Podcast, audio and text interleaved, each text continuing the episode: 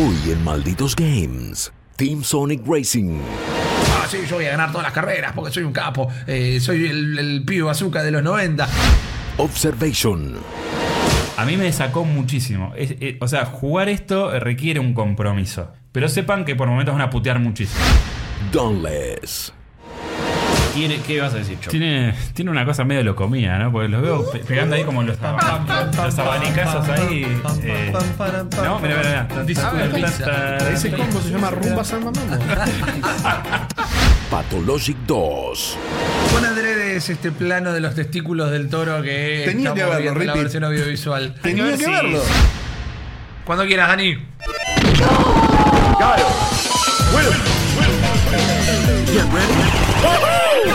Esto es Malditos Games, el podcast fichinero de Malditos Nerds. Hey, malditos nerds, ¿cómo están? Bienvenidos a un nuevo episodio de Malditos Games, este programa donde les contamos qué estamos jugando, cuáles son los lanzamientos que más nos llamaron la atención esta semana y en general hablamos un poquito de gaming con esta mesa de notables que se han repartido entre algunos bajones y algunas cosas bastante interesantes que seguramente les interese anotar. Me acompaña a mi derecha entonces comentando, comenzando con las presentaciones el señor Guillermo Leos. Eh, estoy muy contento de estar acá con todos ustedes. Eh, contigo me gusta tu remera de Kirby. Muchas en este caso, Kirby flasheando y pensando en una hamburguesa, ¿no? Eh, Kiru y yo estamos pensando en lo mismo en este momento, eh, no importa cuándo escuchen este programa. Eh, podríamos implementar la próxima, grabemos el podcast con eh, mientras comemos hamburguesas, así todo se entiende aún menos todavía, porque tenemos mucha panceta en nuestra boca. Qué bien, qué lindo. Quiero ver cómo. qué, puede, qué puede aportar este imaginario el señor Jeremías Cursi alias mucho. Chopper. Eh, traigan hamburguesas, por favor. Más hamburguesas. Eh, más hamburguesas. Una burger. Sí, aparte, te- podemos hacer una clínica de cómo hablar y comer a la vez sin quedar Sí. como un desubicado ni nada. Eh, Aparte estaría bueno porque le vamos contando quizás, ¿sabes qué? Los spoilers los decimos con un cacho de hamburguesa en la boca, entonces no se entiende mucho y zafamos y es como un pip, pero que a nosotros nos permite sacarnos de encima algunas cosas que tenemos guardadas, que no te puedo creer.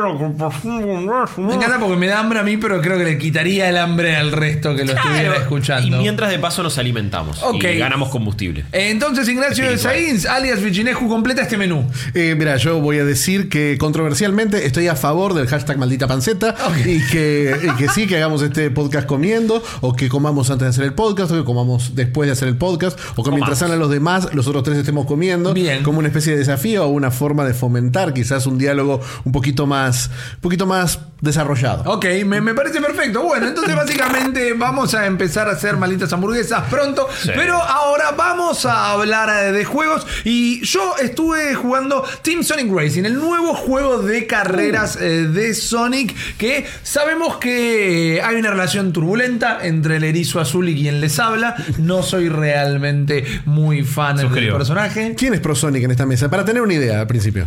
Sincero, No, eh, me- Guillo León, eh. Guillo León, No, tienes no, toda la cara, tenés toda la cara.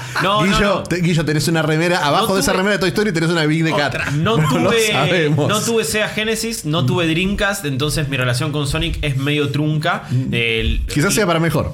Seguramente. Sí, soy fundamentalista del Sonic Spinball, que sé que es un mal juego. Yo sabía que algo había. Yo sé que es un juego horrible, pero lo jugué bastante y me copaba la. Me me copa cualquier cosa que sea un pinball Estamos también. de acuerdo en que sí a toda versión de juego pinball. Sí, de una. Ah, el sí. pinball de Pokémon, todos. Y ahora cosas nuevas como salen tipo Yoku's Island Express, toda esa cosa sí. Pero no, no, no soy fanático ni puedo defender al erizo. Sí me gustó Sonic Mania porque dije, ah, esto es lo que decían que era Sonic, pero en realidad no era. Porque es un juego medianamente bueno entonces ese. A mí Ese sí en me Sonic gustó. Mania me gusta el librito y toda esa cosa retro que tiene. La música es espectacular. Sí, pero no, no sé. ¿No te gustó la jugabilidad? Bueno? No. A mí, a Es mí- a que mí es sí el principal eh. problema de los juegos de Sonic. No tiene una buena jugabilidad y es un juego literalmente diseñado para que no puedas apreciar el nivel. Ah, es sí. un juego que el diseño A de mí nivel siempre me no dicen existe. que.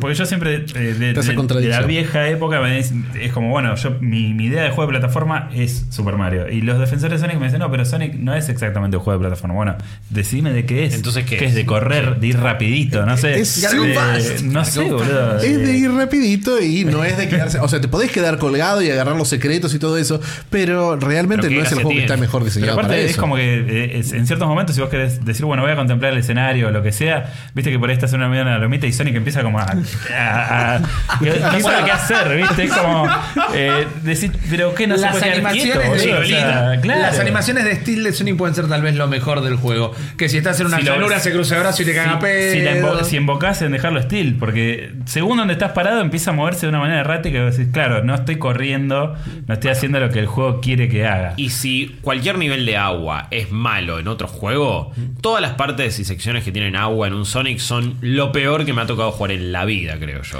Mira, para mí los juegos de Sonic se juegan como se ve el Sonic de la peli. Así te lo digo, esa es la traslación. ¿Qué pasa? Todo el Qué mundo bien. se enoja. Esta semana pueden ir a discord.malditosnerds.com, que es donde tenemos varios canales de chat. Pueden ir a comunidad.malditosnerds.com, Sí. donde hay varios hilos eh, de toda nuestra comunidad y nosotros mismos hablando de todos los temas que nos gustan. Se me ha pegado durísimo por mis opiniones del erizo, pero Chopper recién la clavó en el ángulo. Todo el mundo dice: No, el Sonic está buenísimo porque yo lo jugaba cuando venía de la escuela. No, el Sonic está buenísimo porque fue el primer juego que tenía en la Sega. Me han dicho que Sonic está buenísimo porque es re fachero. Un saludo para A Andy. vos te gustaba. Claro. Es re fachero. fachero, vos decís, Ok. está el peor argumento del mundo. A vos no te gustaba Sonic, te gustaban los 90, te gustaba el 1-1, te gustaba el Magic Kids, La te actitud gustaba- de Sonic, ¿Te quizás. gustaba la remera fluo? Ocho tallas más grande de lo que tendría que haber llevado puesto. Claro, y la gorra para atrás. Pero bueno, Sonic seguía lo que. Eras Macaulay Culkin, entonces. Ya men en el micrófono. si hay que darle la derecha a algo a. Sonic, es que nunca dejó de intentarlo. Si hay que sorprenderse por algo, es que realmente pifia la mayoría de las veces. Pero en los tres juegos de karting que ha tenido, dos de ellos muy reconocidos porque no solo tenía al plantel del erizo, sino a grandes estrellas de Sonic, Sí. de Sega en general, perdón. All E Stars, Sega, Ronic Racing, Sí, Transformers. Alex. Kidd. Alice de Fantasy Star. Bueno, Todas No esas de está, las que- no está Mónica, eso es malísimo. O sea, de Sega es un, eh, la, la en Mónica, Brasil. Mónica, de- Mónica de Mónica y sus amigos, la madre de Mónica de, o, Pero to- o escúchame, tumba de Mónica. Es uno de los juegos que más vendió en la historia de Sega. Ey, y- sí. pero. Está un director técnico del Fútbol Manager en, en el Racing Está Transform. el verdad, heavy de favor. Team Fortress 2, por lo menos. Eso es algo más Que viene de afuera, porque medio Sí, que obvio, tampoco sí. No, no es- pertenece a Sega. es de Ah, ahora que Total War es Sega, cualquier cosa es Sega. Ryo Hazuki no está con el con el Creo que con sí. el Clark, no, no, no conoce a Creo un que Clark. sí, no me acuerdo, no te lo voy a desmentir. Pero ¿qué pasa? Este nuevo juego, ya hablando de Team eh, Sonic Racing, no tiene estas grandes estrellas eh, de Sega, sino que se concentra específicamente en el plantel de personajes de Sonic. A Tails, a Knuckles, Keo, Big the Cat No, y todas esas grandes estrellas que siempre recordamos del universo Sonic. Sin embargo, por más que parece que ya estoy empezando a hablar de una manera despectiva, Team Sonic Racing tiene una mecánica que es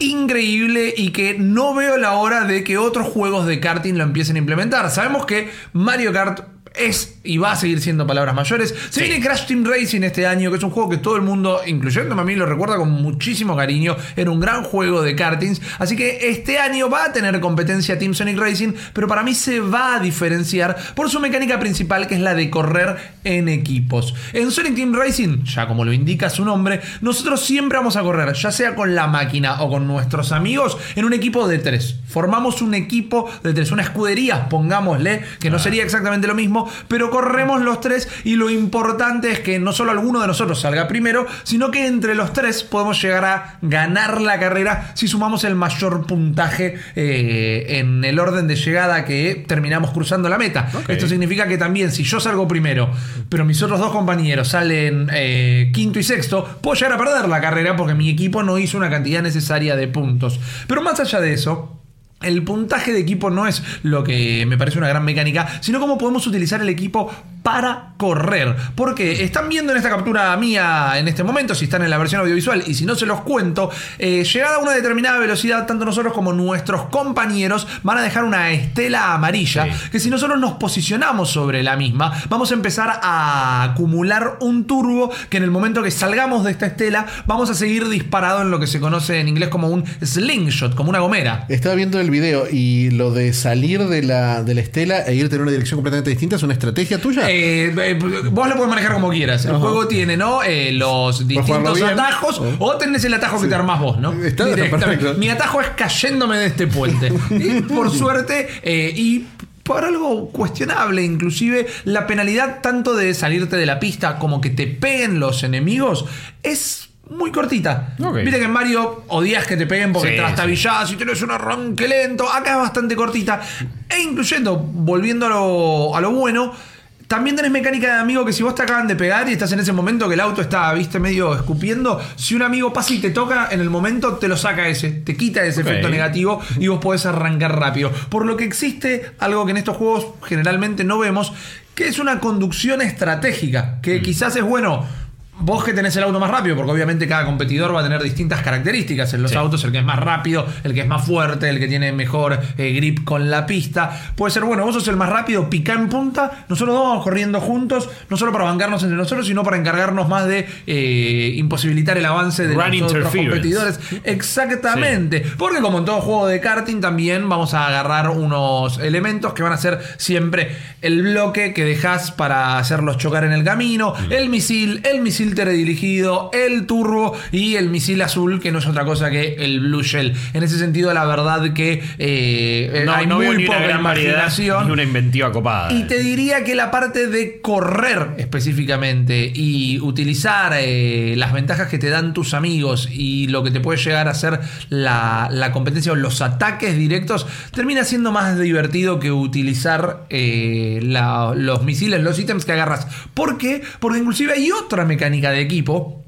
que a mí me encantó, que es que vos podés pedir u ofrecer a tus amigos ítems. Viste que siempre te pasa que vas a agarrar el cofrecito, vas a agarrar el cofrecito, vas a agarrar el cofrecito, te lo agarra el enemigo justo delante tuyo, Sí. pasás por la hilera y te quedás sin nada. Vos apretás la B y decís, eh, todo con actuaciones de voz, porque todos los personajes tienen actuaciones de voz y está muy bueno para saber qué está pasando en la carrera también. Dice, che, necesito un ítem. Eh, y bueno, Knuckles te dice, toma colitas, y te lo tira o vos se lo ofreces a ellos. ¿Por qué está bueno sacarse? Acá me lo llevé, contra de lleno una pared, porque no me di cuenta que esto era un túnel, ya voy a hablar de las pistas. Parecía una rampa esa pared. Exactamente. Las pistas son eh. terribles, pero ya vamos a llegar. Eh, ¿Por qué está bueno pasarse ítems? Porque cuando vos te vas pasando ítems, vas llenando una barra de equipo que cuando esté llena te habilita un super turbo que te da muchísima mayor velocidad e invulnerabilidad por unos momentos. Hmm. Entonces esta mecánica de tener ventajas por estar corriendo en equipo son realmente eh, muy divertidas. Es un diferencial que ningún juego de karting que yo recuerdo ha ofrecido hasta el momento y realmente se destaca por otros títulos. Lamentablemente, quitando todo lo que puede llegar a ser el valor agregado del imaginario de Sonic, que a algunos les gustará más que a otros, esto es lo mejor que puedo decir del juego, que quizás spoileando mi propio final, lo recomiendo y me parece un buen juego, pero la originalidad y lo distinto y lo destacable se queda en este diferencial de correr en equipo. Porque después empiezan a pasar las cosas que ustedes acaban de notar. Las pistas no solo son bastante poco imaginativas, sino que a veces son confusas y se repiten todo el tiempo. No solo vamos a tener distintos circuitos con el mismo imaginario, que acá estaríamos como en una eh, Green Hill Zone, por Sí. decirlo de alguna manera.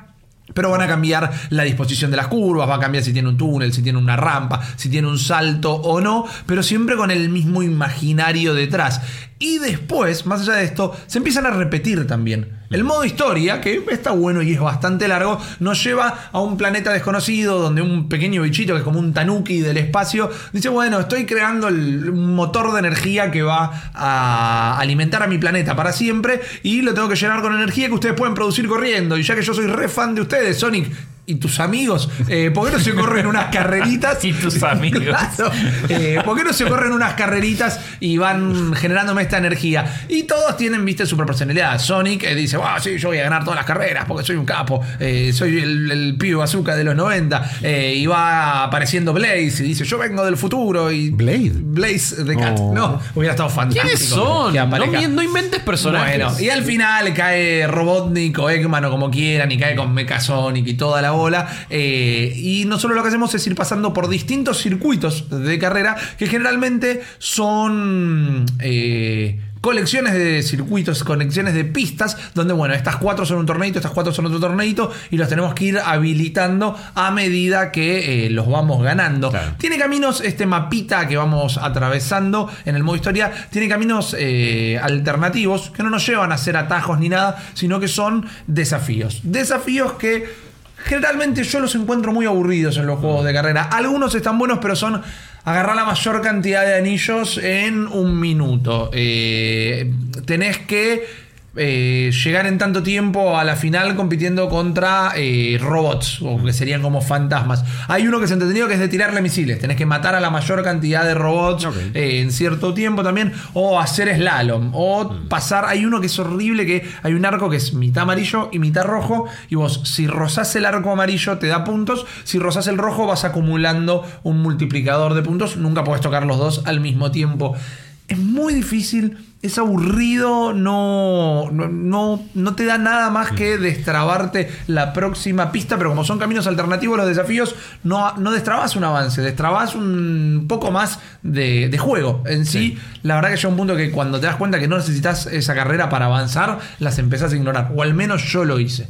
Eh, entonces... Todo lo que es el racing está muy bien, pero todo lo que es el contenido agregado, festejo que exista porque te va a aumentar las horas de juego, lo que te justifica también el precio del mismo, pero son las partes que uno empieza a encontrar más tediosas en este Team Sonic Racing. Que finalmente algo que me da muchísima lástima, algo que inclusive le subiría un puntín al juego, es que la sensación de velocidad es inexistente y para mí es por diseño.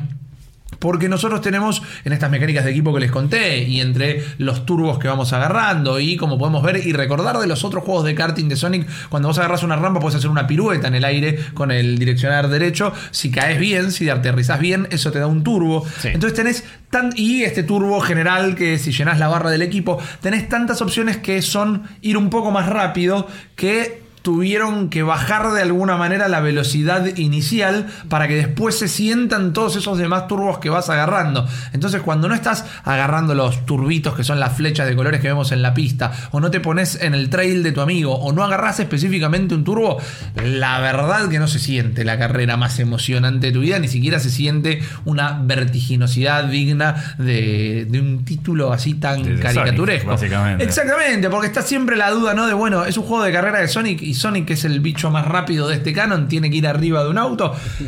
Los autos están bien, la verdad que me animo a decir que es muy poca la diferencia que sentís cuando decís, bueno, este es un tanque, este es rápido, este tiene mayor maniobrabilidad. No es una cosa que se realmente se sienta como si tal vez lo podés sentir en el Mario Kart, eh, comparación inevitable. Inclusive vos acabas destrabando eh, puntos con todas las carreras, donde después vas a una máquina de gallapones y vas eh, destrabando Como le gusta a Sega meter los gallapones. Ah, pleno. Y bueno, es muy, muy de su Sí, cultura. sí, vas destrabando partes de auto, distintas ruedas, un alerón distinto, luces distintas. Y son todas muy facheros. Los diseños de los autos son todos muy facheros, pero estas cosas que vas agregando te suman de a un puntito a la mani- maniobrabilidad. Perdón. O sea, si agarras unas gomas nuevas que son súper agarre, no es que te cambia para siempre Claro. lo que es la- el manejo del auto. O sea, en Mario Kart cambia y además a nivel estético es como se siente también muy distinto. Vos podés customizar y armarte tu propio karting. Bueno, acá hay una customización un poco más limitada, pero sigo diciendo que los diseños de los autos están buenísimos, porque primero estos gallapones están seleccionadas la parte que agarras. Es un nuevo alerón para colitas, no necesariamente un nuevo alerón para todos los Ok, autos. entiendo. Y solo van sobre el auto de él. Entonces vos, como mucho, le podrás cambiar el color, pero siempre estás modificando el mismo karting y no es que puedes hacer una combineta de estas ruedas con este alerón, con Mm. este karting. Entonces, el alerón que es para colitas es distinto al que quizás tenías por default, pero está pensado para acoplarse al diseño de colitas. Entonces, generalmente siempre es el mismo auto, aunque repito, por tercera vez me gustaron mucho los diseños. Mario Kart es eh, un juego party ideal, ¿no? Sí. Eh, me parece que también la gracia está ahí. Yo, honestamente, jugar solo Mario Kart no me parece tan divertido. O sea, Ok. es una buena jugabilidad, pero medio que termina ahí. No hay mucho para hacer. Las copas es. Bueno, Es que- es hacer la carrera. Creo que nunca el- hay un modo historia, nunca hay objetivos. Eso es lo que tiene este juego, que por ahí, como a puntos a favor, yo lo que veo es que trata de darte contenido, así el contenido no sea. Contenido perfecto. single player, Sí. por lo menos. Claro, para claro, mí, Mario Kart claro. es nulo y es lo que me hace valorar, o me hizo valorar mucho en su momento, Crash Team Racing, que me parecía, bueno, ok, los bosses, los mundos que vas a aprovechar, que vas pasando. Tenías, bueno, ahora agarrar las rallies, bueno, ahora es eh, las cajas que te van parando el tiempo, las letras. Era como dijo, ok, cada pista tiene muchas cosas para hacer. Eh, Igual veo sí. que estéticamente las pistas también son eh, ilegibles, que es lo que te pasó a vos con la, Sí, con la montaña, muy similares y, y muy feas, muy feas, feos los colores, apagados. Supongo que es para que destaquen un poquito los las, las flechas, los objetos, todo. La estela del turbo esa. Claro. Pero me parece que es un error de diseño, pues yo sí siento que las pistas de Mario Kart son coloridas, son, memorables. Son Totalmente. Bueno, pero lo que pa- ¿qué pasa con las pistas de Mario Kart? juego. Son todas distintas. E inclusive en el eh, Sonic Racing Transform eran todas muy distintas porque estaba cada una inspirada en una franquicia de Sega distinta. Acá como es todo Sonic, eh, llega un momento que el imaginario queda muy cortito. Las que son de desafío suelen ser en el imaginario de los niveles de casino de Sonic. Sí. Y el resto es el bosquecito, el bosquecito con las columnas blancas medio griegas. Está siempre en los mismos lugares y no, es como decís vos, Nacho, no, nada se destaca y no quedan buenas y la lectura es bastante, bastante difícil. Generalmente una por circuito se destaca eh, porque una por circuito es como la final o el nivel copado, pero no deja de tener tampoco o de carecer de un, de un atractivo particular. Inclusive, muy a lo Sonic, y es entendible que estén, en muchas pistas hay eh, bucles, ¿verdad? Hay rulos. Y generan un problema de visibilidad. Por ejemplo, te puede llegar a pasar en los desafíos, que es agarrar tantas monedas en tanto tiempo. Cuando vos estás en el bucle, prácticamente no ves lo que tenés adelante tuyo. Ves muy- tenés un campo de visión muy limitado adelante tuyo por este efecto de curva, y quizás vos venís por el extremo izquierdo de la curva y las monedas te las dejaron en el derecho. Y no hay manera de agarrarlo, porque no lo veías. Y los desafíos de tiempo no es que tenés dos vueltas, es tenés un minuto y se acabó. Entonces no es que, ah, bueno, están a la derecha en este lugar, cuando lo agarro de nuevo lo agarro. Entonces la verdad que eh, desde el diseño de pistas eh, pierde bastante. Quiero decir dos cosas. Primero que eh, Knuckles recién, si lo estaban viendo, dijo, esta hierba sabe fatal. Eh, lo cual, bueno, está bien. Ya siempre sabíamos que Knuckles era el chico más rudo, más rebelde y bueno, el más propenso a buscar o intentar comprar cigarrillos de droga. Eh, ¿Cuán Esto simplemente lo confirma. no, sí, esto ver, lo, lo está haciendo explícito. Quizás en este en el estado donde se desarrolla esta pista está legalizada la. Claro. En Green Hill Zone. Eso, en Green Hill Zone sí. Sí, lo dice su nombre, man. En, en Chemical, ¿cómo era? Green Eh, Cypress Hill Zone. en, lo que sería el segundo nivel quizás no, así que ahí por las dudas hay mucha, hay mucha ayuda. Pero mis preguntas venían por eh, la dificultad contra la máquina, ¿qué onda? ¿Es, eh, es elevada? ¿No se siente? Va Term- escalando en los circuitos. El primero vas a ganar todas las carreras, en el segundo no. Cuando aparecen, en mi experiencia, hay algunas carreras que se llaman de supervivencia, que es cada vez que haces una vuelta, los dos últimos puestos eh, quedan eliminados de la carrera directamente. Y generalmente ahí es no solo ganar la carrera, sino que Battle todo Royale. tu equipo la gane. En las carreras de supervivencia, generalmente quedaba siempre solo. Mientras que eh, sí vale destacar que la inteligencia artificial en el resto del modo historia está ahí para darte ítems, te genera la estela delante tuyo. No es como que es lo mismo que estar jugando solo. O que inclusive si jugás en línea con desconocidos, siempre está el que me importa tres carajos quién sos vos, Chirulito Gamer 620. No, yo voy a ganar la carrera yo y listo. Pero la inteligencia artificial está muy bien enseñándote cuál es el shade del juego. Pero, como te digo, son siete mundos, creo, en general, todo, todo esta, este circuito, este modo historia, y va incrementando cada vez que llegas a un mundo distinto, incrementa un poquito la dificultad. Y después como juego multiplayer local, ¿qué potencial le ves? Porque creo que también son el principal atractivo de estos juegos. Y como decía, ¿no? Mario Kart single player no me parece el juego tan increíble Que es en multiplayer. No existe. Por eso, Claro, no. para mí tampoco existe, pero suena medio una herejía, pero siento que es un juego que, ok, lo jugás con otra persona o no lo juegues casi. A ver, Este, a ¿qué mí me gusta mucho intentar sacar todas las estrellas doradas en todas las pistas de Mario. Reconozco que le vendría súper bien un modo historia. Un modo historia pensado, ¿no? Como lo que Sí, hicieron con el Mario, el Mario Tennis, o como sí. lo en general. Bueno, tiene que ganar estas carreras para agarrar las gemas locas que le van a cumplir un deseo y Bowser se la quiere robar. No, hay un imaginario. Sí. Hacemos un imaginario similar al de Smash. Everyone here. Obvio. Contame por qué. Ganaron el Smash y se juntaron a correr unos karting. No, no digo, una estrategia tipo eh, los juegos de Fórmula 1 que tienen eso de que tienen una especie de metajuego de administrar a tu equipo, de Claro, ganarse estas eh. carreras, de jugar circuitos más importantes, que al menos tienen un atractivo de juego de carrera. Totalmente, Sí, sí, sí. totalmente de acuerdo. Y este entonces vos decís que, eh, a ver, eh, cuando juegues con alguien al lado se potencia obviamente, pero lo puedes disfrutar solo. Sí, no, solo lo podés disfrutar completamente porque el modo historia está bueno, eh, la inteligencia artificial no te hace sentir tan solo. Esto de que durante la carrera te están hablando todo el tiempo, eh, si estás solo medio que te hace sentir acompañado. Obviamente con, en un couch co-op, eh, el potencial de jugar con amigos y poder tirarse la data de la estrategia. Che, mira, te estoy a punto Eso. de pasar por atrás, correte para la izquierda, subite a mi estela, todo eso. La verdad que lo veo súper ¿Se entretenido. puede hacer dos contra dos? Eh, Pensando en números los, ahí. los equipos son de a tres. Son de- los equipos son de a eso, tres y no sé cómo es la pantalla dividida. Ese es el tema, digo, es como que viene gente y, y- y- ¿qué onda? Vamos a poder jugar cuatro nomás. no No, tuve Seis. la oportunidad de jugar eh, con otra persona, con otro ser humano al mismo tiempo en mi hogar, pero eh, te lo puede llegar a complementar también Con la, inteligencia la artificial. inteligencia y que siempre sea de esa manera. Tampoco sé si jugás los tres en Couch Coop en tu casa, cómo te divide la pantalla, porque te la va a dividir en tres y la cuarta va a tener un overview del mapa, algún competidor, no sé cómo lo soluciona eso. La verdad que es un juego que puedo recomendar. Sí. La verdad que si les gusta Sonic seguramente ya están medio hypeados de antemano. Es un buen juego de karting.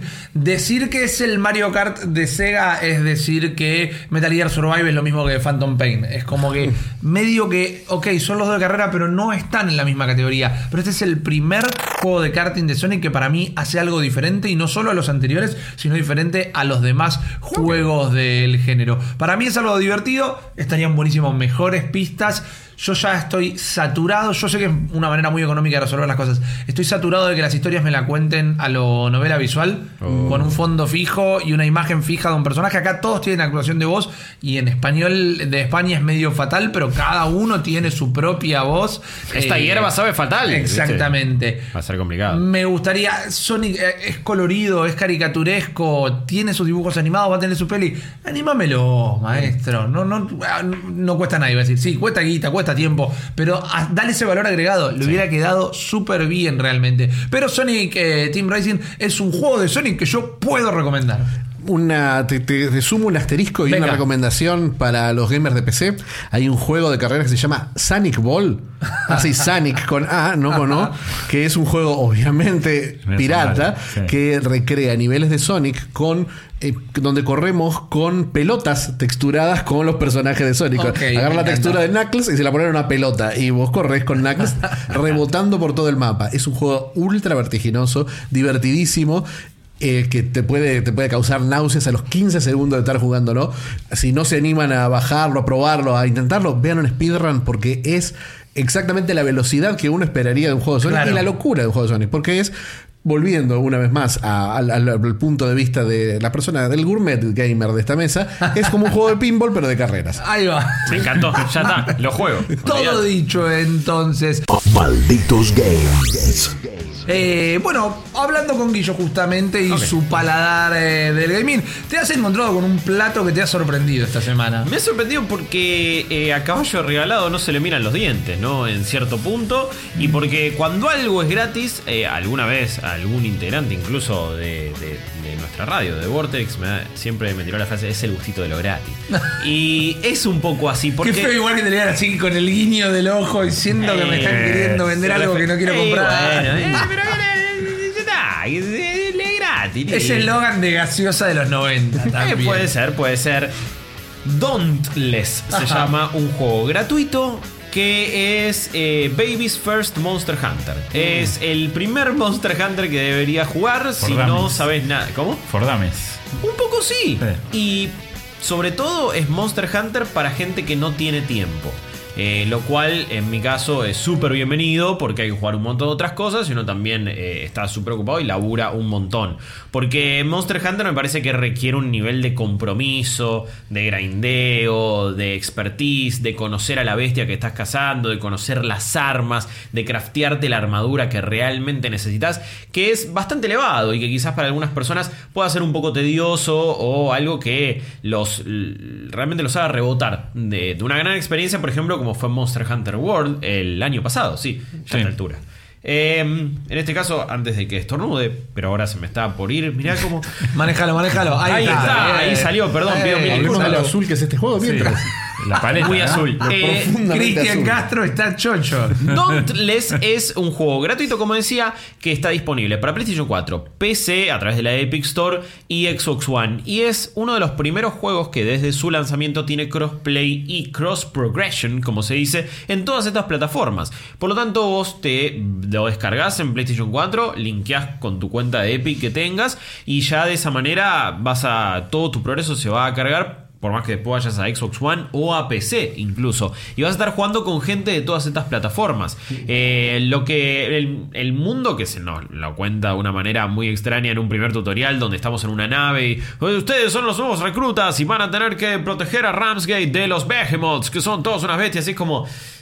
Ya te están diciendo de entrada, no importa, salí a matar monstruos, Claro. y, eh, juntar recursos y después craftea cosas en un hub central. Porque básicamente es eso, no estamos defendiendo nada realmente. No hay, no hay un intento tampoco de una historia que después se vaya desarrollando, o de cinemáticas, o de algún tipo de hilo narrativo como en Monster Hunter, que íbamos pasando también íbamos de distintos hubs en hub, de zonas. Había como un arco argumental, eh, criaturas legendarias, un montón de cosas que nos planteaba un mundo un poco más rico. Acá el, el gustito está en la jugabilidad, está en lo grindero que es, En la dopamina pura y en lo gratis. Que te- sí, es que siempre estos juegos es como que, o, o cualquier juego gratuito, también incluso Warframe, porque me parece que es un punto de comparación interesante para este, para este juego, eh, hacen que la consideración o la, o la recomendación o cómo uno lo compara con otros juegos que sí salen un precio determinado. Siempre es extraño porque decís, a la larga, bueno, es gratis, de última probable, y si no te gustó, no te gustó, y chau, y lo dejás. Eh, y uno es menos exigente, a veces con juegos gratis de este estilo. El tema es que hoy por hoy, algunos de los juegos más grandes del mundo son gratuitos. Hoy por hoy, Fortnite me parece que también cambia las reglas del juego. Antes, los juegos free to play los consideramos experiencias menores, creo yo, en cierto punto. Los consideramos experiencias un poco incompletas, que no, que, que no nos daban una satisfacción grande. Y de repente llegó algo como Fortnite que vos decís, no, pará, tiene una jugabilidad increíble, tiene un soporte espectacular, modos nuevos todo el tiempo, es, es un motor creativo muy grande Sí, realmente. aparte no se siente barato, no se siente un juego hecho así eh, con liviandad. Es, Aparte, está- No, aparte hay otra obvio. cosa que es que un juego gratis eh, pierde mucha relevancia cuando vas a pasar 40, 60, 100 horas de tu vida jugándolo. Si, si lo gratis va a ser un obstáculo, porque, por ejemplo, digamos, sin tomar un ejemplo particular, se ve como un juego de PlayStation 2, entonces comparado con un Monster Hunter que te va a costar 800 pesos o 900 pesos en oferta, eh, por ahí vos decís, bueno, no sé si no comprarme de Real Deal en vez de jugar este gratuito que, por lo que veo, es una versión súper, súper limitada. Veo que la interacción es recontra básica. Eh, sí, a ver, eh, les explico cómo es la jugabilidad, ¿no? Después nosotros lle- llegamos una vez eh, terminado el tutorial que te explican todas las mecánicas, que quizás a simple vista no parezcan tan complejas. eh, si lo están viendo, yo en un, en un momento me enfrenté solo una bestia, estoy como disparándole porque tenés armas de todo tipo. Tenés un hacha, tenés una lanza, tenés dos espadas, tenés una espada más grande, tenés también dos pistolas con las que podés ir disparándoles a distancia a algunos enemigos. Y es como demasiado repetitivo o lleva muchísimo tiempo si vos estás peleando solo contra una bestia. Pero al tener crossplay y al ser gratuito,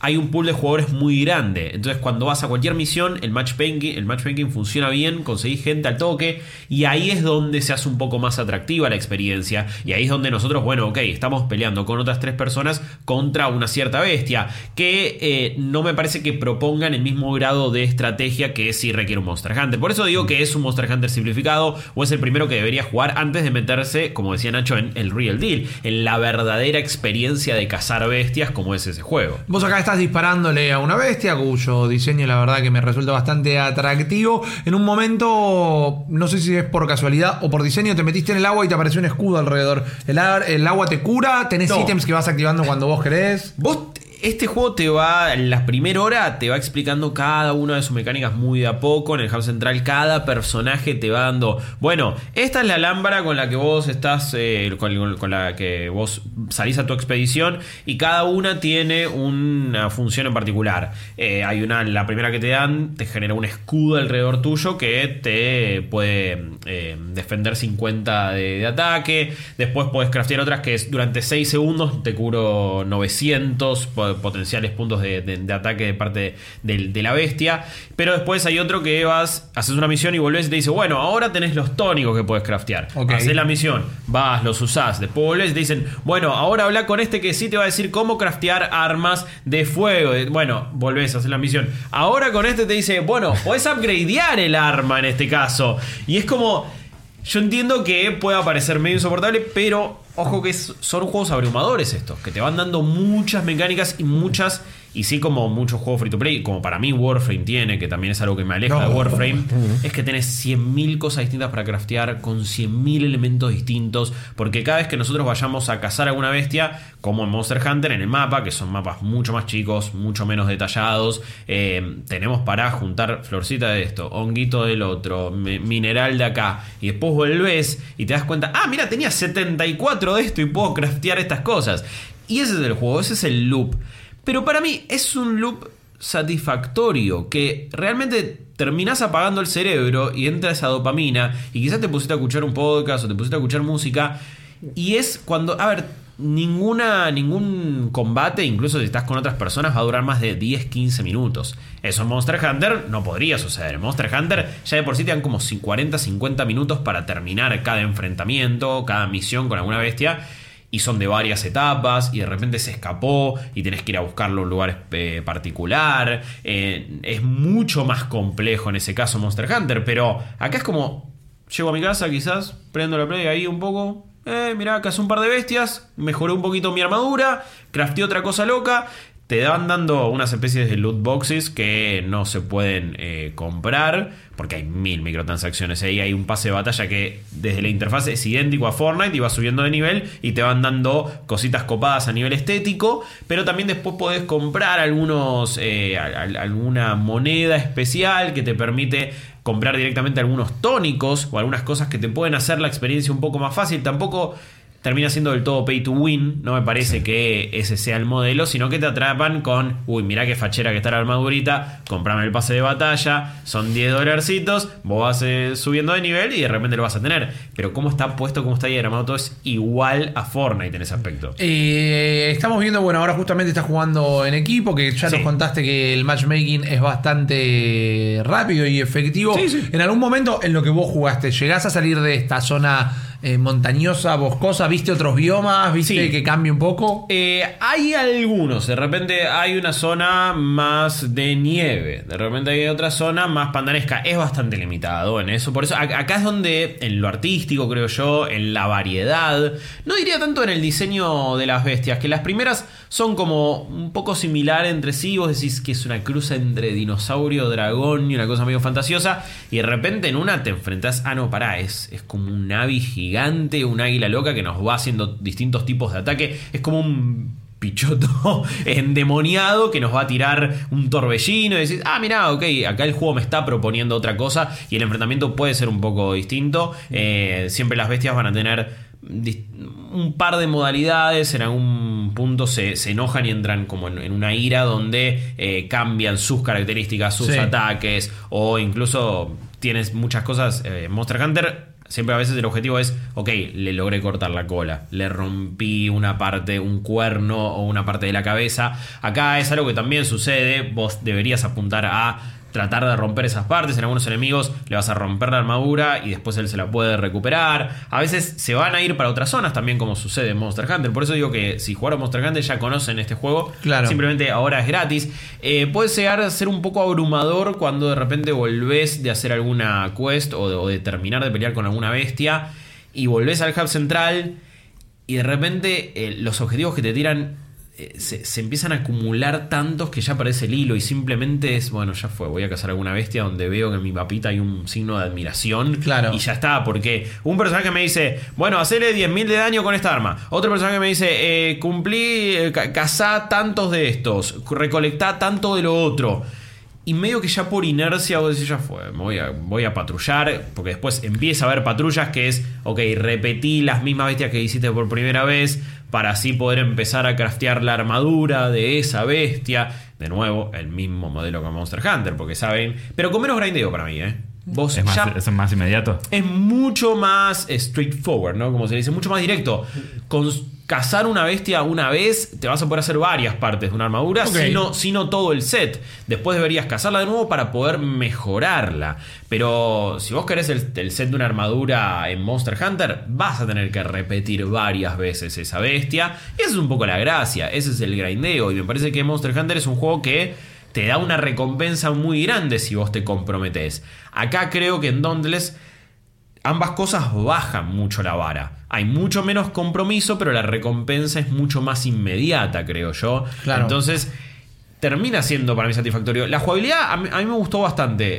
Eh, tiene una falla enorme y es que no tiene lock-on, lo cual eh, me parece qué feo que es rarísimo y hace que muchas veces termines pegándole a la nada porque la bestia Claro. se movió, porque se mueve a una velocidad considerable. Creo que cada arma es lo suficientemente distinta como para que la jugabilidad cambie. Eh, estuve usando bastante una lanza que la crafteé para que haga daño de fuego. Y eso me gustó. Dije, ok, tiene.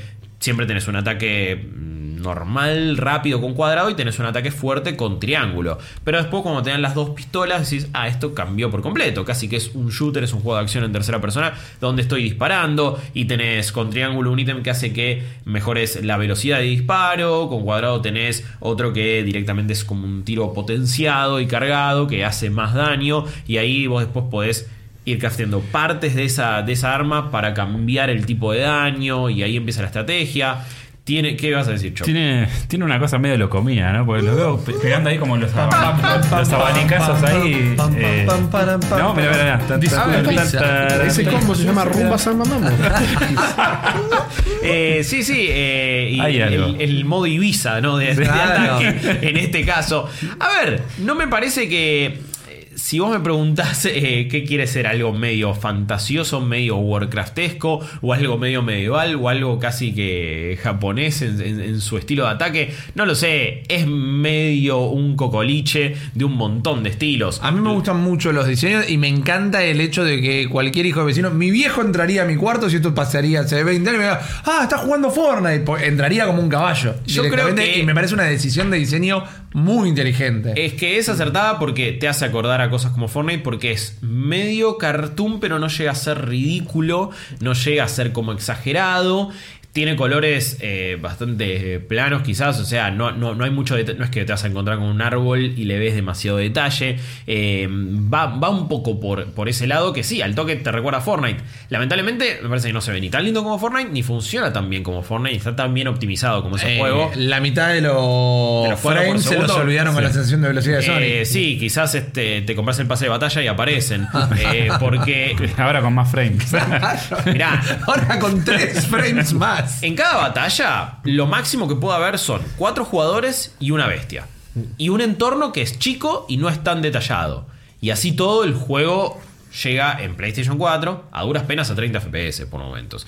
Cuando estamos pelean- pegándole los cuatro, baja a 20, 15, ponele. Opa. ¿Cómo es la, la interacción con, con los distintos miembros de tu equipo? ¿Tenés formas de darles órdenes, de interactuar con ellos que no sean no verbales? Tipo el ping, ping. de Apex. Lamentablemente no, eh, y de hecho es algo que, que siento que le falta. Lo que, mm, lo que sí hay es un sistema de emotes, como ya ahora en todos los juegos hay, y que también los podés comprar, y que también eso es microtransacción, y quizás le podés dar algún tipo de indicación de esa manera.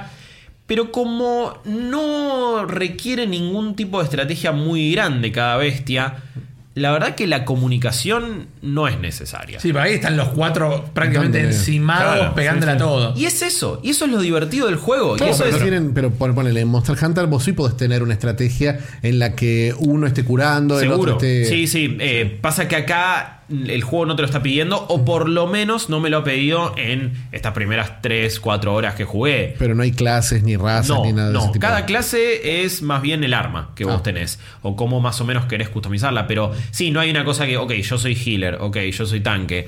Sí, quizás en algún momento un equipo más coordinado, gente que está jugando en- con, son amigos o amigas, dicen, ok, yo voy con los chumbos y le disparo desde lejos.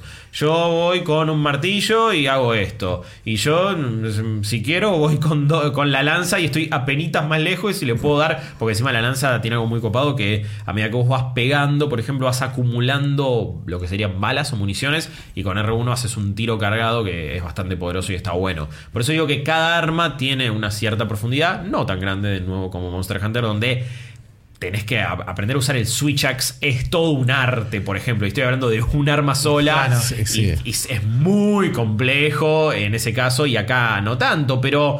Es, eh, es todo tan inmediato, es todo tan instantáneo y la recompensa, siempre que vayas a pelear con alguna bestia, vas a mejorar un poco la afinidad con tu arma, vas a habilitar un nuevo ítem para craftear, te vas a llevar un poco de, de los recursos que tenés por ahí por el mapa y vas a estar progresando mínimamente todo el tiempo. Quizás llega un punto donde de repente ya llegamos a, no sé, te estás en level 30, las bestias se hacen mucho más difíciles y tenés que grindear demasiado, como suele pasar en este tipo de juegos. Juegos de celulares que son freemium, empieza todo re bien y de repente llega una barrera. Sí, la Es- paywall. El paywall.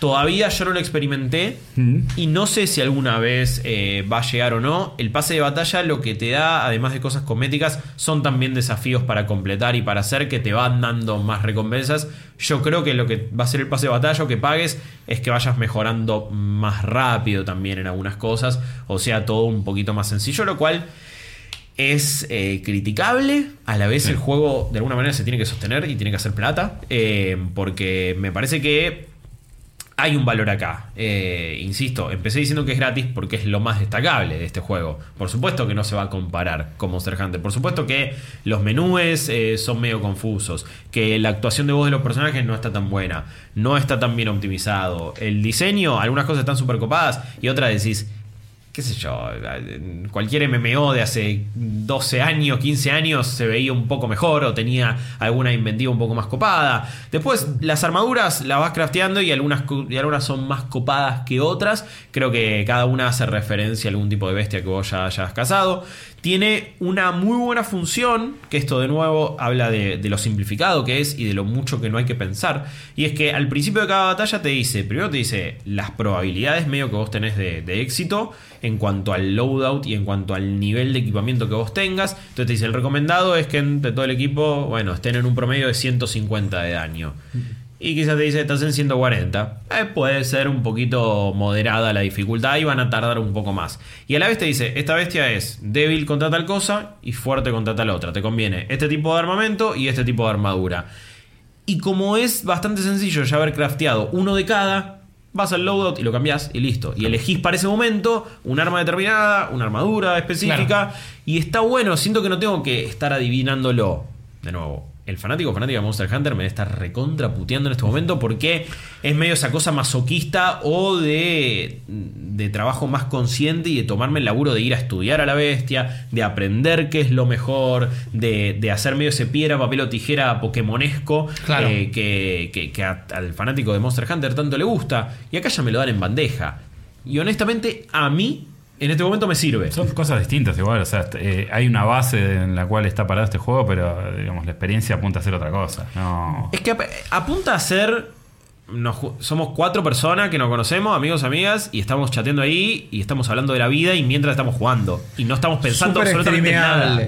Súper streameable. Stream para decir, bueno, y me parece que esta cosa de crossplay y ser gratuito y de la progresión que se comparte también hace que sea un juego que sí, estás streameando y de repente decís, ¿quién se quiere sumar a una partida? Claro. Ah, yo lo tengo, listo, dale, pum, pasá, como sucede con Fortnite también. El otro día hacíamos un, un stream ahí en, en- en el marco de lo que es el Cyberix también, acá en Malditos Nerds, y fue una cosa de, bueno, ¿quién quiere jugar Fortnite con nosotros? Y mandaron invitación al toque y ya estábamos, ya teníamos un squad. Claro. Y estábamos jugando con la comunidad. Este juego se puede prestar para eso, me parece. Me gustaría probarlo en PC, la verdad es que no lo, no, no lo pude hacer todavía, porque creo que ahí, eh, si no funciona a 60 FPS va a ser un problema, pero auguro que sí. Y va a ser una, una experiencia todavía más disfrutable. En el hub central donde estamos, que es una, es una cruza entre eh, algún mapa de Overwatch y World of Total. Warcraft, eh, eh, Hanamura y, y algo de World of Warcraft. Me parece que acá los, los cuadros se caen todavía más que en la pelea. Fíjate Sí, que por no es se algo. con- frisea por momentos. Sí, pero porque hay un montón, va- bueno, no un montón, hay varios otros jugadores y uno diría, ok, bueno, ahí te lo entiendo. Cuando estás en combate es medio inadmisible, tendría que ver también cómo funciona una PlayStation 4 Pro, en una Xbox One X, quizás ahí mejora. Lo veo difícil, no sé si es un estudio que se llama Phoenix Labs, que tenga los recursos necesarios como para poder optimizarlo de esta manera. Ojalá que, que con el correr del tiempo le vaya bien, le den más soporte, le den más cosas para hacer. No siento que el incentivo por comprar el pase de batalla sea tan grande hoy por hoy. Eh, incluso con lo bastante que lo he disfrutado, en ningún momento me pintó decir, bueno, ok, está bien, te lo doy. Son, son 10 dólares. Aunque hay que, hay que ver, vamos a la tienda de Xbox y fijémonos cuando está en pesos. O vamos a la Epic Store y fijémonos cuando está en dólares localizado. Como total es la misma cuenta, fíjate dónde está más barato. Claro. No te quedes solamente con PlayStation 4 si tenés alguna otra forma.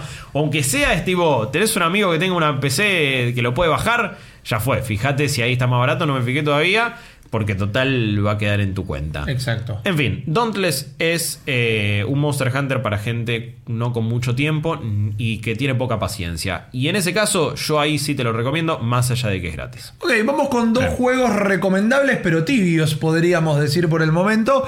Pero Chopper tiene lo que por ahora pinta como el juego del mes. Malditos Games.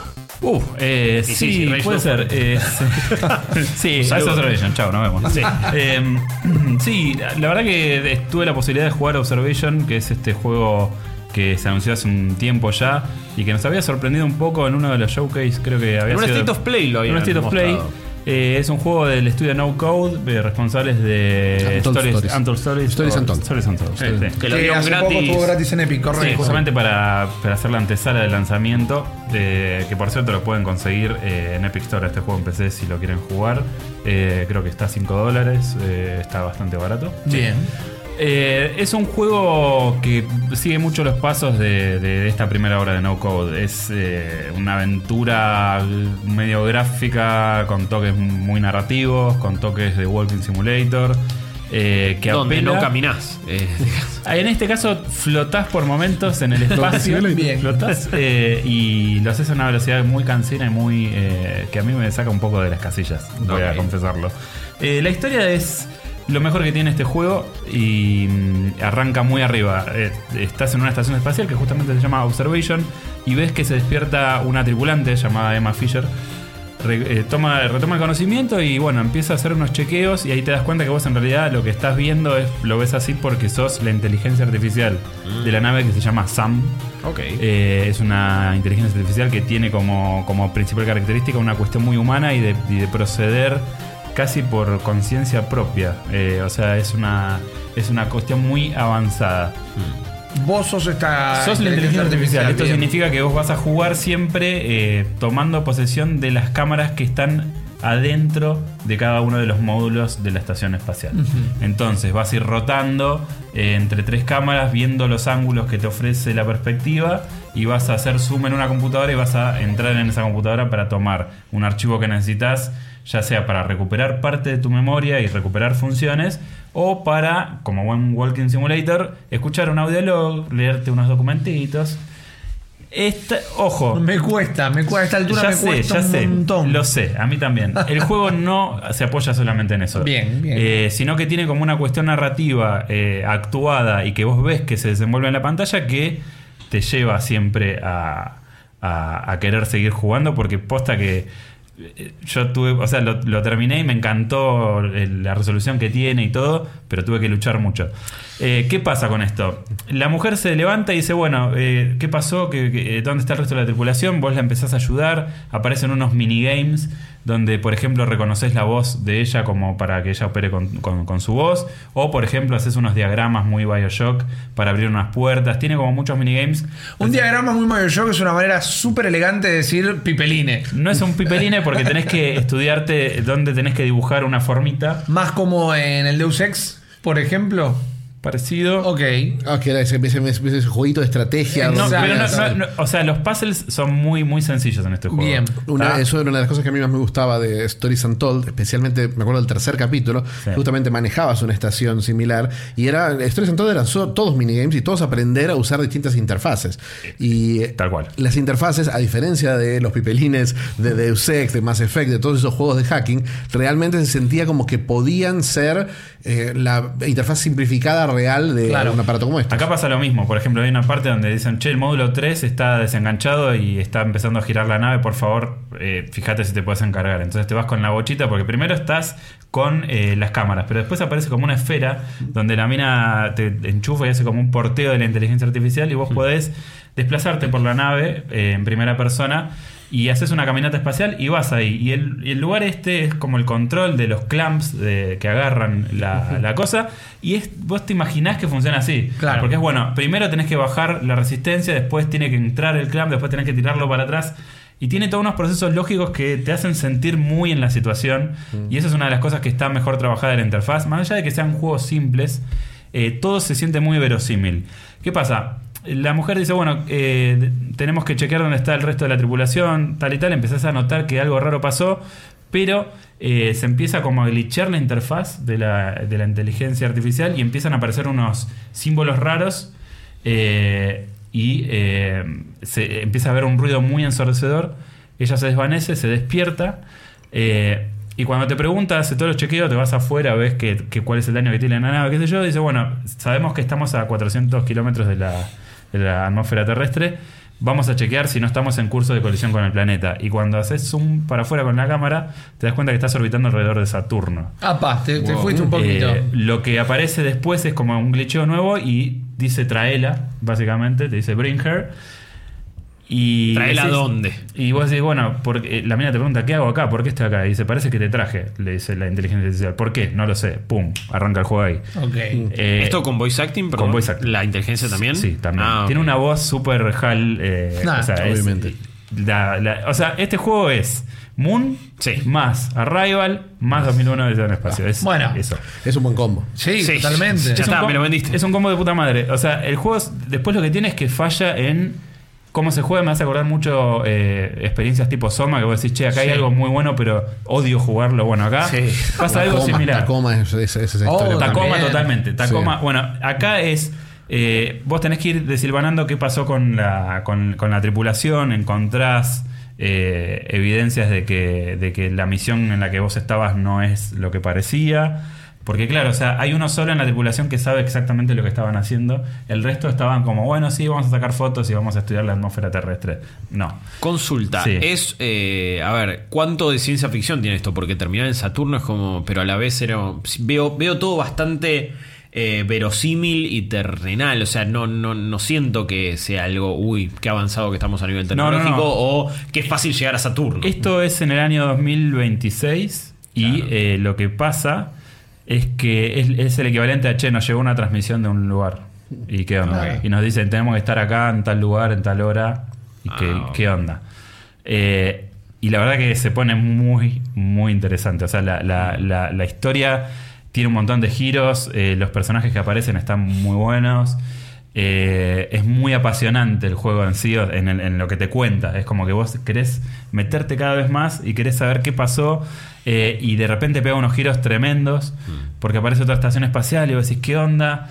Eh, contar más sobre el desarrollo No, del argumento sería pelearlo y la verdad que no me gustaría porque realmente creo que es una experiencia de las que más me gustó en el año realmente de ese nivel. ¿Es eh, largo y pausado como decía en el espacio? ¿O es eh, una buena duración como Moon, por ejemplo? No, esto lo terminás en 7 horitas, 6, 7 horas. Es bastante. El gran problema que tiene esto es que las cámaras, que si están viendo en, en la versión audiovisual, si no, les cuento, se mueven a la velocidad cámara de seguridad. Claro. O sea, es... ¿Y con un delay de cámara de seguridad? Con un. No, no tanto. Ah, bueno. Eh, tenés un paneo que te permite ver eh, qué es lo que tenés a disposición y después tenés puntos de interacción a los cuales vos tenés que acceder haciendo zoom y tocando un botón.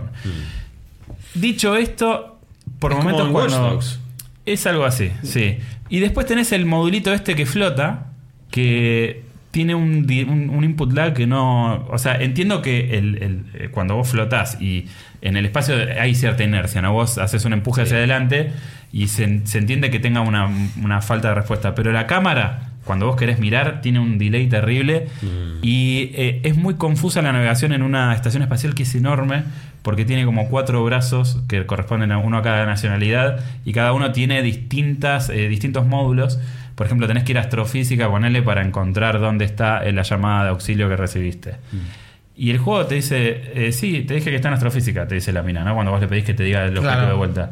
Y vos tenés que descifrar en un monitor donde se ve todo rojo con una mira, eh, explorar unas fotos todas pixeladas. O sea, tiene cosas que son muy... eh, No tenés un mapa que dice no, astrofísica. no. tenés que mirar no, el o sea, ambiente. Vos, vos llegás a astrofísica, tenés el mapa, pero ahí adentro tenés una máquina donde tenés que resolver un, un- un supuesto puzzle Sí. donde no te da ninguna, ninguna pista. ¿Me entendés? Tenés que hacerlo al tum tum y, y de repente encontrarse un píxel distinto y tenés que. Es un pixel hunting muy molesto. Opa. Después, otra de las cosas que me molestaron mucho es. Eh, en un momento, eh, después de uno de los giros más grandes que tiene el juego, esta esfera se actualiza y tiene como la función de pegar. Si vos, vos, en lugar de tocar el botón y que vaya con la propulsión, vos como que la cargas y sale con velocidad. Bien.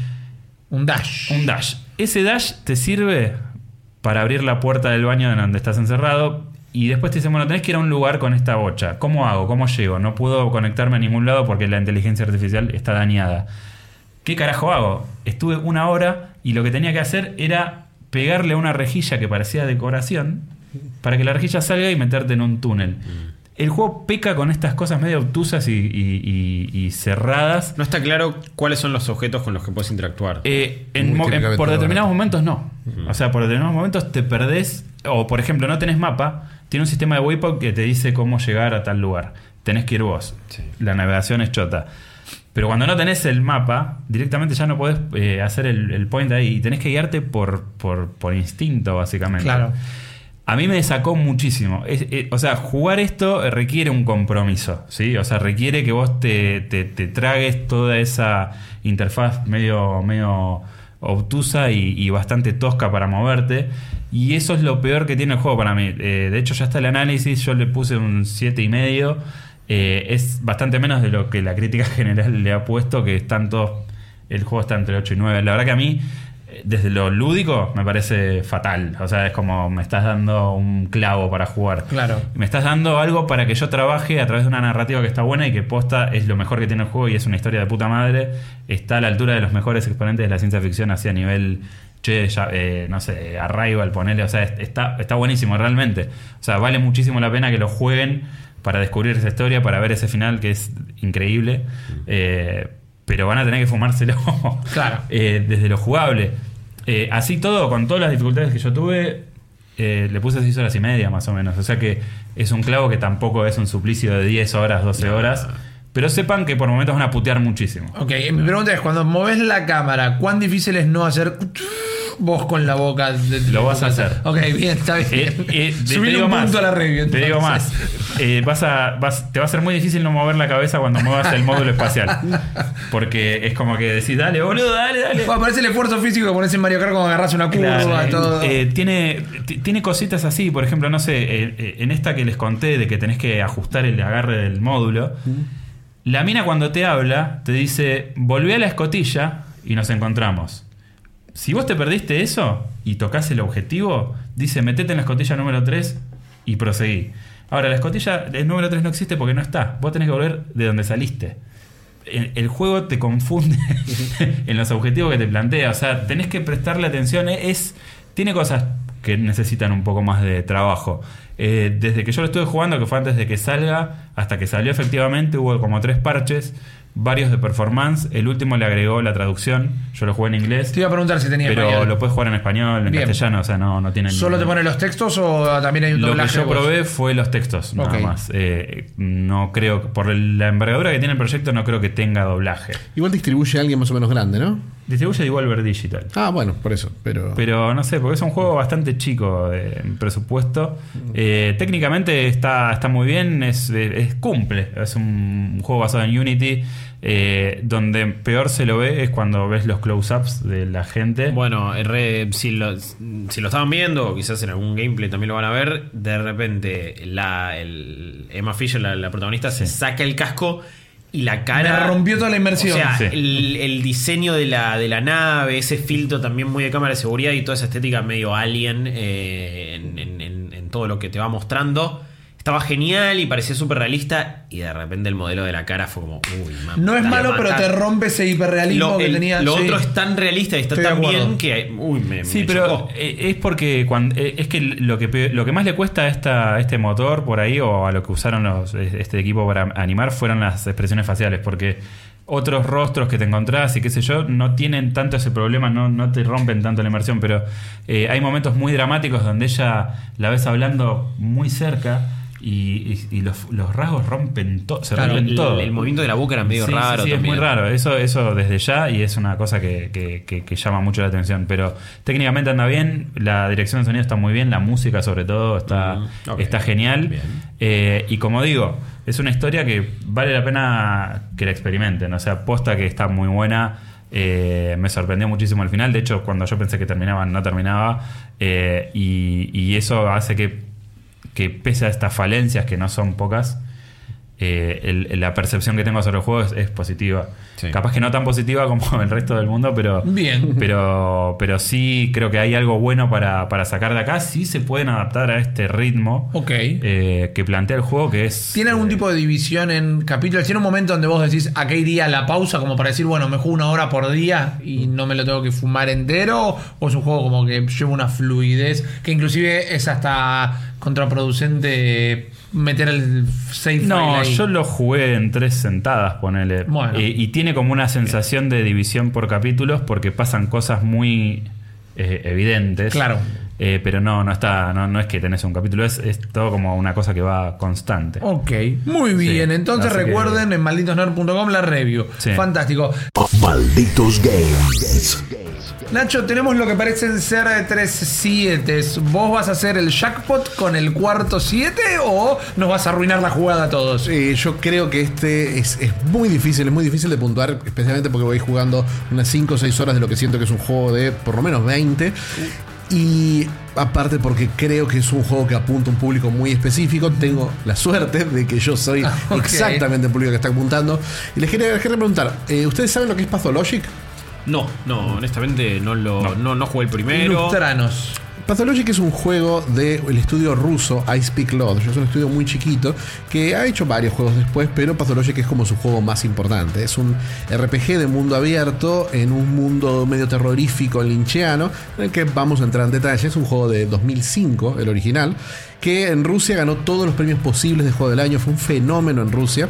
Fue traducido en 2008, que fue más o menos, 2006 fue traducido, eh, pero más o menos empezó a circular porque la prensa lo fue descubriendo tarde, eh, porque el juego fue distribuido de una forma, en 2006 no había mucha distribución de gaming de PC, no había cosas como Devolver Claro. que distribuían juegos AA de, de esa forma. Este particularmente lo distribuye Tiny Build, que es justamente un. Hoy lo distribuye, publisher, claro, eh, hoy lo distribuye. Tiny Build, pero en el momento En el no momento lo no, distribuyó claro. nadie. Me imagino que el desarrollo tiene una historia de tipo lo hicieron bajo la nieve, tenían no no, no tenían calefacción, era una casa con tres desarrolladores tomando vodka. Explicaría muchas cosas, pero no, en realidad no. Es un estudio que viene del lado, no viene del lado del gaming directamente. Son chicos que vienen del lado más académico, experimental, ruso.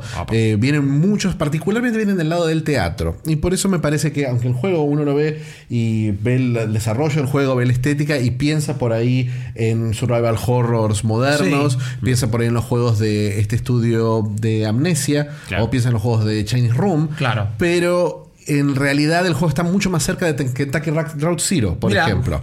De un juego de, donde la narrativa y lo poético está por encima de todo lo demás. El juego original tuvo el error de tener una traducción muy muy mala que es imposible entender lo que pasaba. Y aparte es un juego que es muy ruso en el sentido que a ellos les gustan los juegos difíciles y les gustan los juegos que te torturan. En un juego tipo Stalker, tipo Metro, sí. eh, muy de el estilo muy de supervivencia. Sí. Es un juego que la influencia directa es Morrowind. Es un juego en un mundo mucho más chiquito, por supuesto. Es un juego de exploración, de desarrollo de personaje, donde uno puede explorar un pueblo entero que está sufriendo de una plaga. Eh, el- uno tiene 12 días para resolver de alguna forma esa plaga o morir de muchas maneras posibles. En el original era muy fácil morir, era muy difícil entender lo que uno hacía, especialmente en las primeras horas que eran increíblemente confusas. Este Pathologic 2 en realidad no es eh, una secuela, sino que es una remake. Aunque es, es un poco injusto decir una remake. Es una remake en el sentido de que Final Fantasy VII, el nuevo, es una remake del original. ¿Es un el reboot juego- o una re- no, porque es, una, porque es el mismo juego, es la misma historia, pero está hecho todo completamente de nuevo. Esta versión empieza. Raro, una- digo, perdón, ponerle Pathologic 2. Yo no entiendo, yo no entiendo, pero son estos rusos que decían, aparte lo que dijeron, es- se llamaba se iba a llamar originalmente Pathologic HD.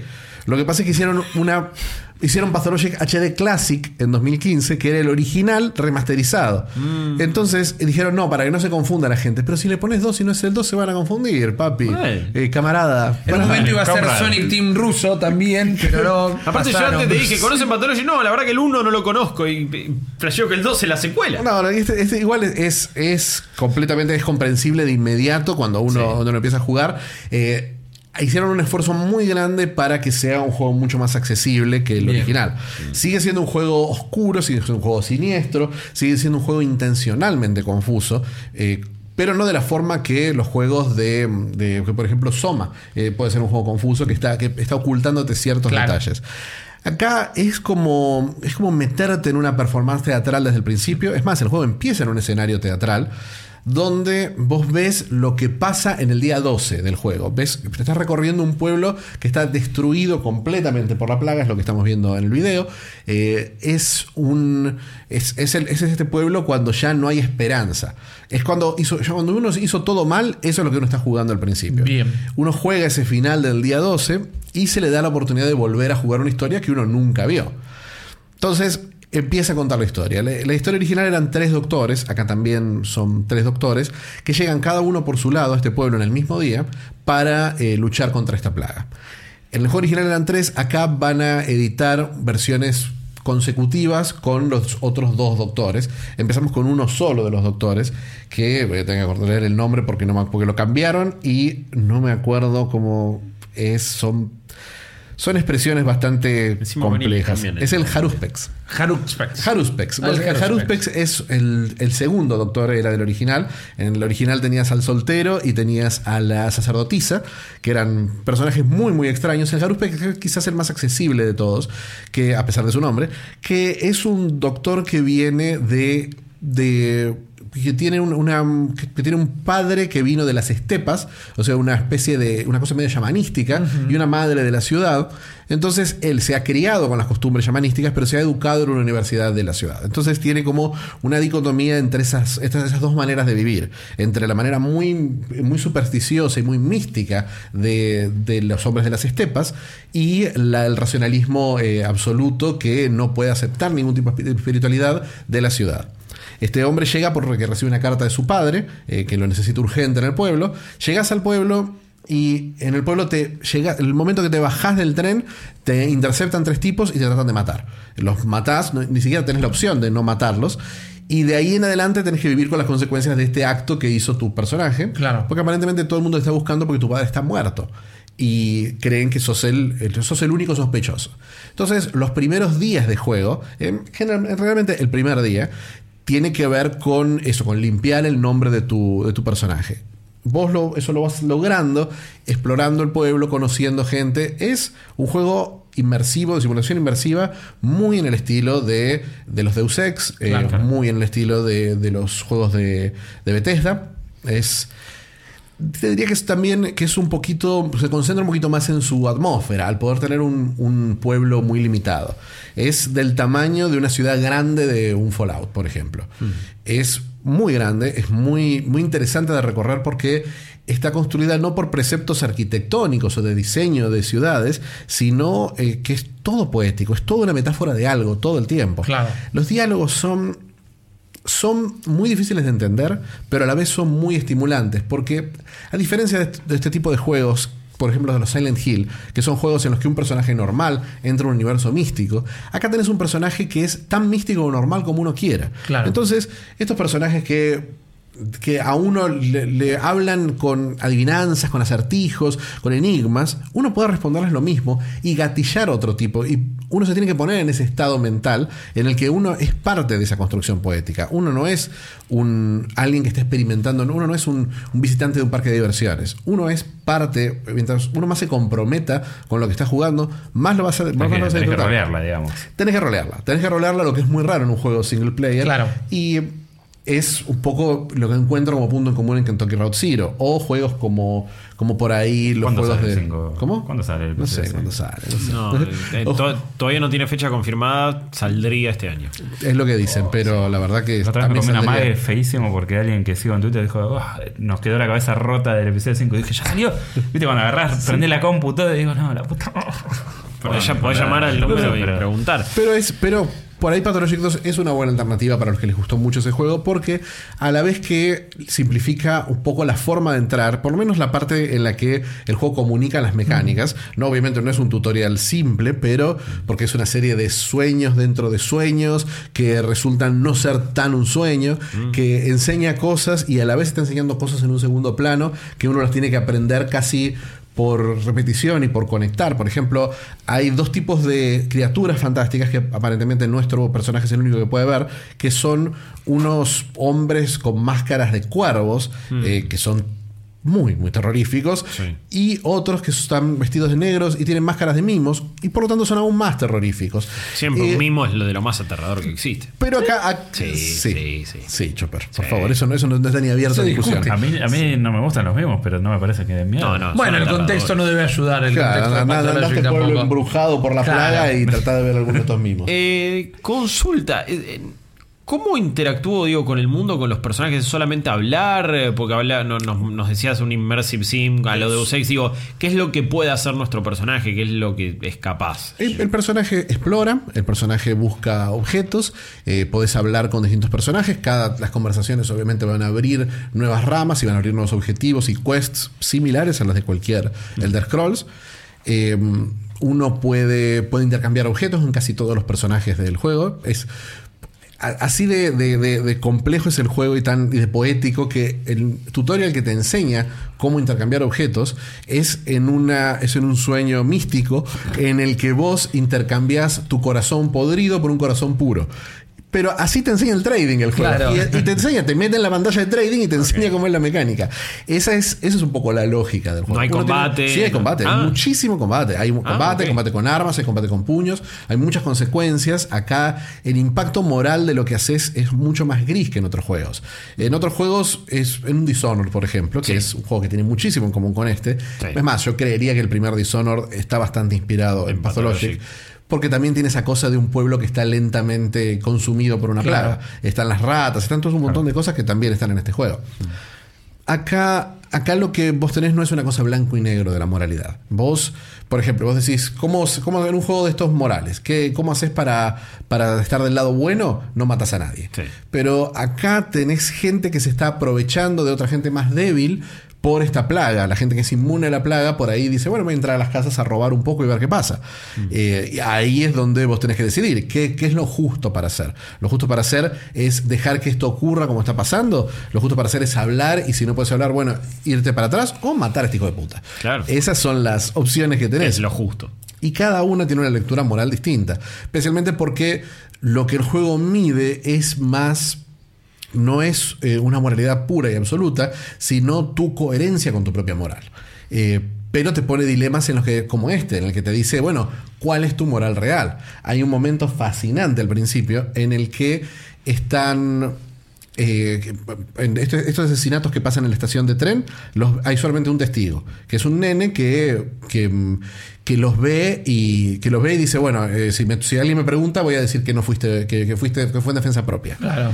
Y después eh, tenés, mucho más adelante, en, la- una parte del juego, tenés, tenés un grupo de chicos que están furiosos porque envenenaron a sus perros. Y vos tenés que hacer un juicio, que es un juicio todo conceptual, en el que vos hablás de conceptos morales, que llegan a una conclusión que sí está basada en lo que vos vas contestando. Eh, y si la conclusión es matar es justo, van a decir, bueno, entonces vamos a matar a este pendejo, que es justamente el único que te vio a vos no matar a los otros. Entonces tu testigo, vos lo condenaste con tu- tus propias respuestas para el juicio. Es así de complejo el juego y son, pero docenas, docenas de líneas narrativas intercaladas que no solamente cada una responde a otra, sino que no es un Morrowind en el que uno dice, uno recibe una quest que dice, se está quemando el pueblo, anda a ayudarlos. Y uno se va 200 horas a volver por un lado y vuelve. Acá el tiempo pasa, el tiempo real pasa, uno tiene que descansar, uno tiene que comer, uno tiene que hacer todas las cosas de, de survival.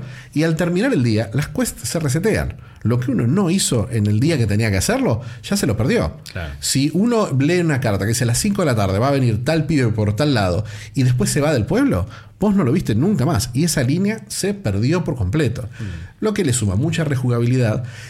Eh, y también uno tiene que entender qué tipo de juego es y entregarse a eso, no frustrarse Claro, y tenés, no. que, tenés que comprar esa, esa, esa inmersión para no, para no frustrarte, Para porque no, no es un juego que vos vas a tirar los casilleros de todo lo que hay. Exacto, es un juego que está es que, que específicamente busca evitar al completista.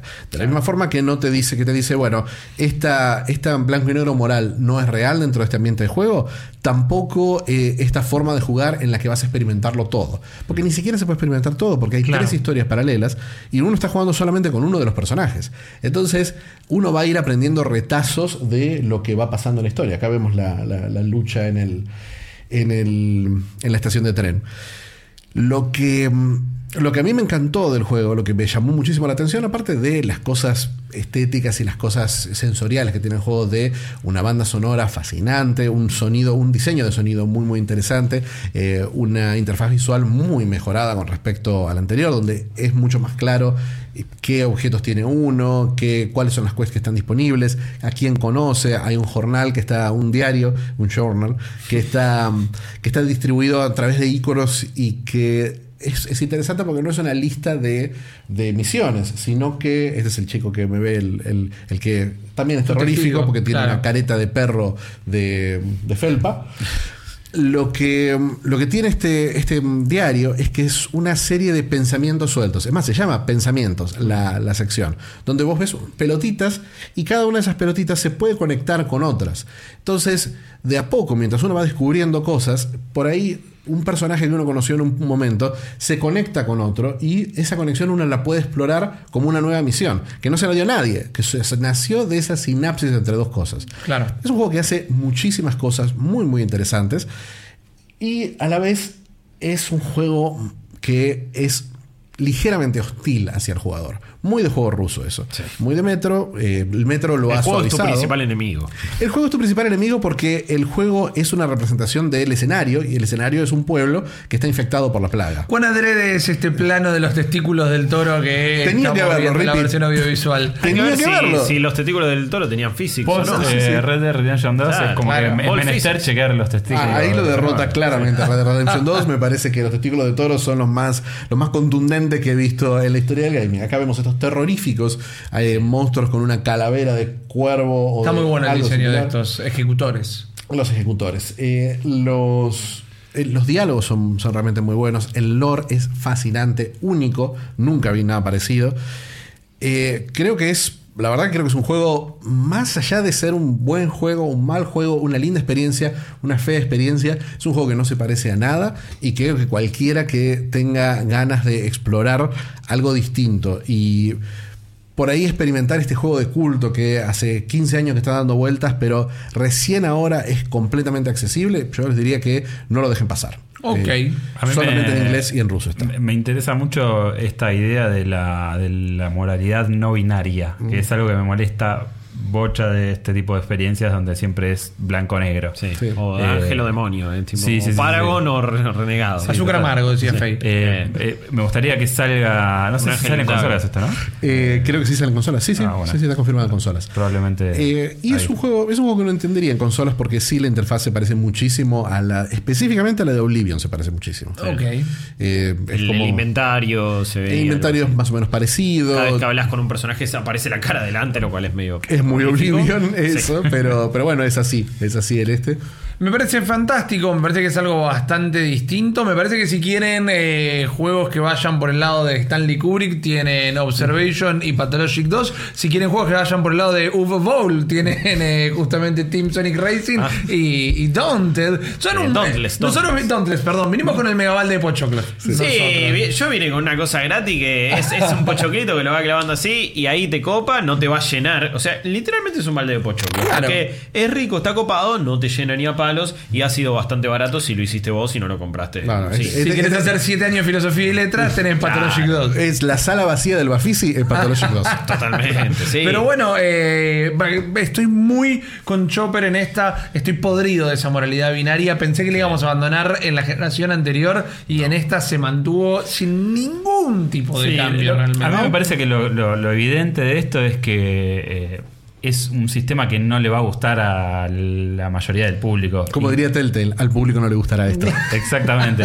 No, pero es real porque, digamos, es la única explicación. Si un estudio ruso chico puede llegar a jugar con estas cartas, es, es principalmente una cuestión de, de decisión, no, no de Claro posibilidad de, de- de- de- de hardware. Hay- hay- a mí se me. Por, solamente jugando los primeros dos días de los 12 que dura el juego entero. Se- sí sentí que había una interconexión muy profunda y muy compleja entre cada una de las decisiones que yo tomaba con las cosas que decía o, los, los actos que realizaba. Eh, yo creo que se basa, obviamente todo en un juego se va a tener que reducir a números, pero los números no son 0 y 100 y no son, bueno, si es 51 está bien, pasás y si es 49 no. Claro. Hay una, una cosa que tiene, que eh, ya lo tenía el original, pero acá está marcado de una manera mucho más clara, es que los personajes, uno no está acostumbrado que en un juego le mientan los personajes.